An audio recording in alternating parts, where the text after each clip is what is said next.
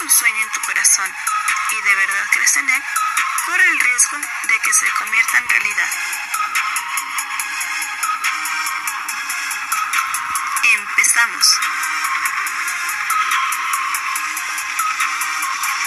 Hola, ¿qué tal? Y bienvenidos, mi gente bonita, a un nuevo episodio más de Zona Libre Empresarial con sus amigos Diego González y su servidora Mayra Amador, estudiantes del Bachillerato General Oficial Niños Eres.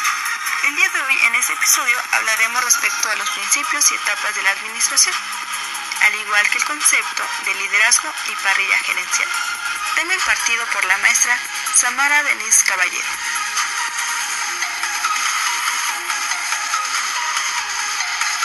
La empresa es una de las creaciones más complejas del ser humano. Una empresa es una asociación de personas que se unen para lograr objetivos en común y que desean a partir de esto obtener beneficios. La importancia de la empresa como institución laboral, de negocios o económica tiene que ver directamente con el hecho de que es ella, la empresa, la que funciona como unión de todos aquellos que están dispuestos a trabajar por ese objetivo en común.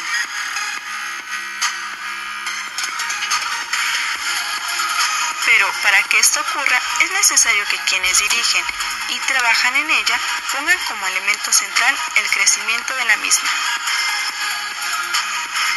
Es por eso que se dice que un administrador déspota o desconsiderado puede dañar el comportamiento de un empleado con la empresa y así afectar su desempeño.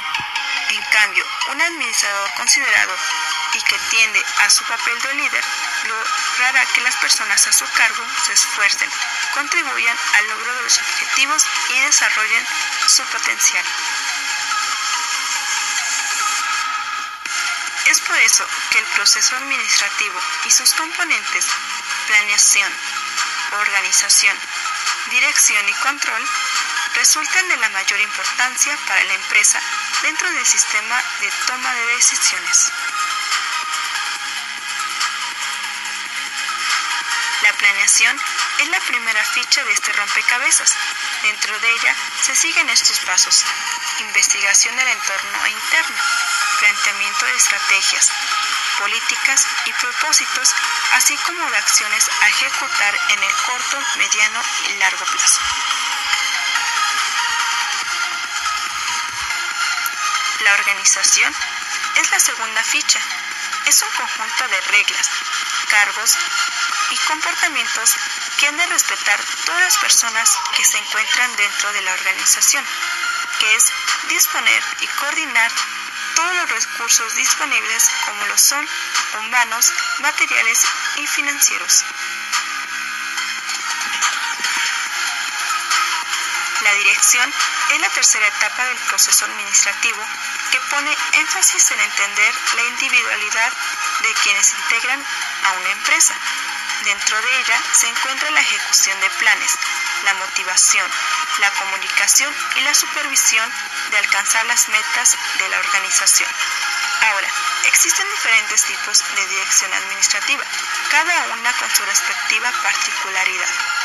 Sin embargo, sea cual sea el tipo de dirección que cada negocio decida incorporar, el ejercicio correcto de la dirección administrativa deberá regirse en todo momento por los siguientes principios fundamentales.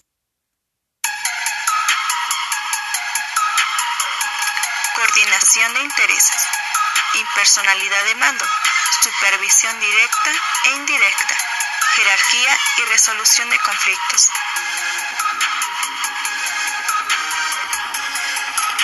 control es la cuarta ficha y es el cierre. Este principio es igual de importante como los tres anteriores, pues se encarga de mantener la empresa en orden, llevando a cabo todos los procesos de forma ordenada. Además, mantiene a la empresa con una imagen intachable, evitando comportamientos indeseables de su personal.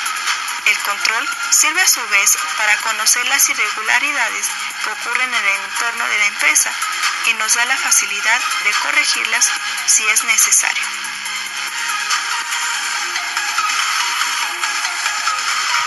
La toma de decisiones en una empresa tiene como fin encontrar las mejores soluciones en cada momento. Este proceso debe alinearse con los objetivos a la sociedad y las circunstancias internas y externas.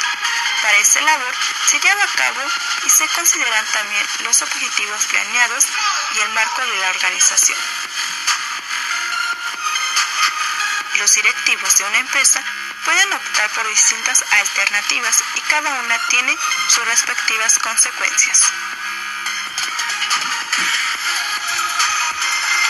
Existen diferentes teorías sobre los factores que mantienen motivados a los empleados de una organización para que colaboren positivamente con el cumplimiento de los objetivos.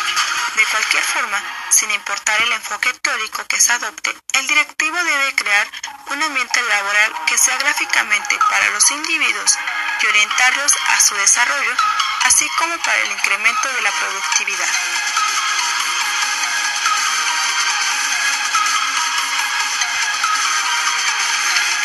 De la comunicación es importante dar a conocer oportunamente lo que son las noticias, indicaciones y situaciones que demanden la atención de los empleados.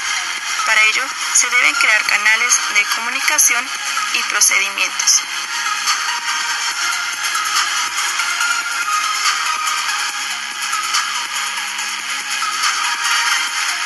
También es importante el liderazgo, ya que es impredecible porque es de gran medida lo que define a la empresa, como por ejemplo el correcto rumbo. Y él, como capitán del barco, es el más importante de toda la tripulación.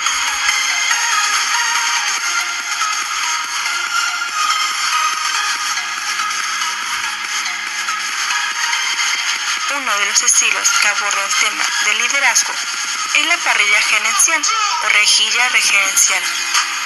Por una parte, la parrilla gerencial analiza el interés que existe por las personas y por otro lado, analiza el interés a la introducción. Cada una de estas variables se mide de acuerdo con parámetros como la cantidad de servicios o prestaciones que tienen a los empleados, las gratificaciones, bonos y el mantenimiento de un buen ambiente laboral para la primaria variable y el volumen de producción.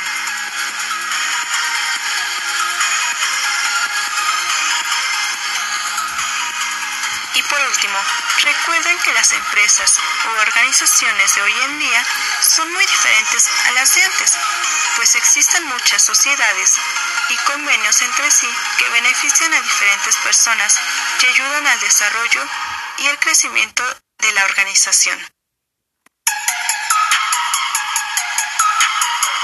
Por esta razón, las empresas han tenido que ser más organizadas y contar con un departamento de administración que sepa hacia dónde se dirige la empresa y a dónde requiere estar.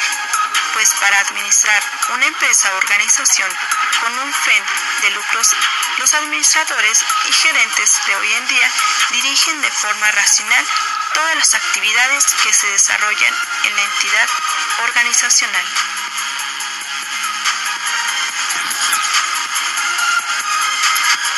Bueno, mi gente bonita, esto sería todo por el día de hoy aquí en Zona Libre Empresarial, esperando que les guste y les sirva de algo el tema hablado. Y recuerden que